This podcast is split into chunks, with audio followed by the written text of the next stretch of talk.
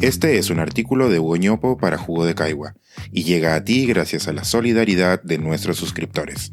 Si aún no estás suscrito, puedes hacerlo en www.jugodecaigua.pe. Maternidad, una bendición y un pendiente. Ese momento clave para la equidad de género. En el mundo de la educación hemos visto en décadas recientes grandes avances en equidad de género. Mi madre me cuenta que cuando fue a la universidad tenía muy pocas compañeras de clases. La inmensa mayoría eran hombres. En contraste, la mayoría de estudiantes en las clases que he dictado recientemente han sido mujeres. Hoy existen más mujeres que hombres en los campus universitarios, pero los hombres aún generamos el doble de la masa salarial que la que generan las mujeres en el país. Hay varias razones detrás de esto. Las carreras profesionales que se eligen, el dominio de habilidades matemáticas que acompañan estas decisiones de carreras, el tiempo que se pueden dedicar a las personas al trabajo remunerado, que contrasta con el tiempo que deben dedicarse al trabajo doméstico no remunerado, las expectativas sociales sobre el progreso laboral de las personas, las habilidades de negociación y persuasión y varias otras. Pero hay una razón que me ha llamado mucho la atención desde hace buen tiempo. La maternidad. Con la llegada del primer hijo, las mujeres cambian varias de sus características laborales, más allá de lo que prescriben las licencias de maternidad.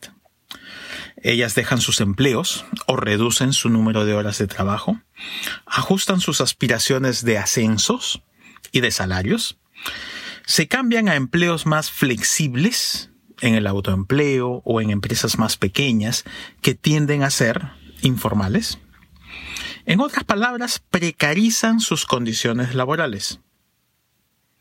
¿Y qué ocurre con el empleo de los padres recientes? Nada. La semana pasada, la Corporación Andina de Fomento, CAF, presentó un estudio hecho por investigadoras de su institución en colaboración con dos universidades argentinas.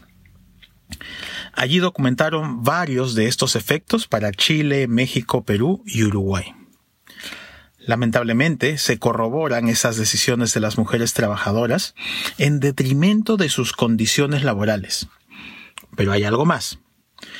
En los países con normas de género más conservadoras y con políticas menos generosas para la conciliación del trabajo y la familia, los impactos negativos de la maternidad en el trabajo son mayores.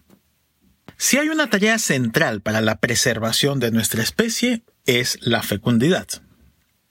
Algo estamos haciendo mal cuando asignamos el 100% del costo de esta función social tan importante a una mitad de la población.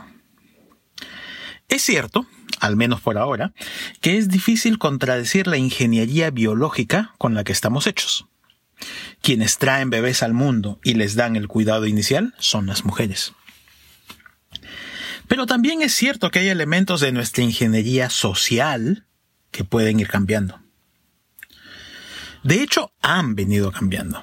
Cada vez son más los papás que cambian los pañales de sus retoños, los bañan, calman sus cólicos, les cuentan cuentos y los hacen dormir.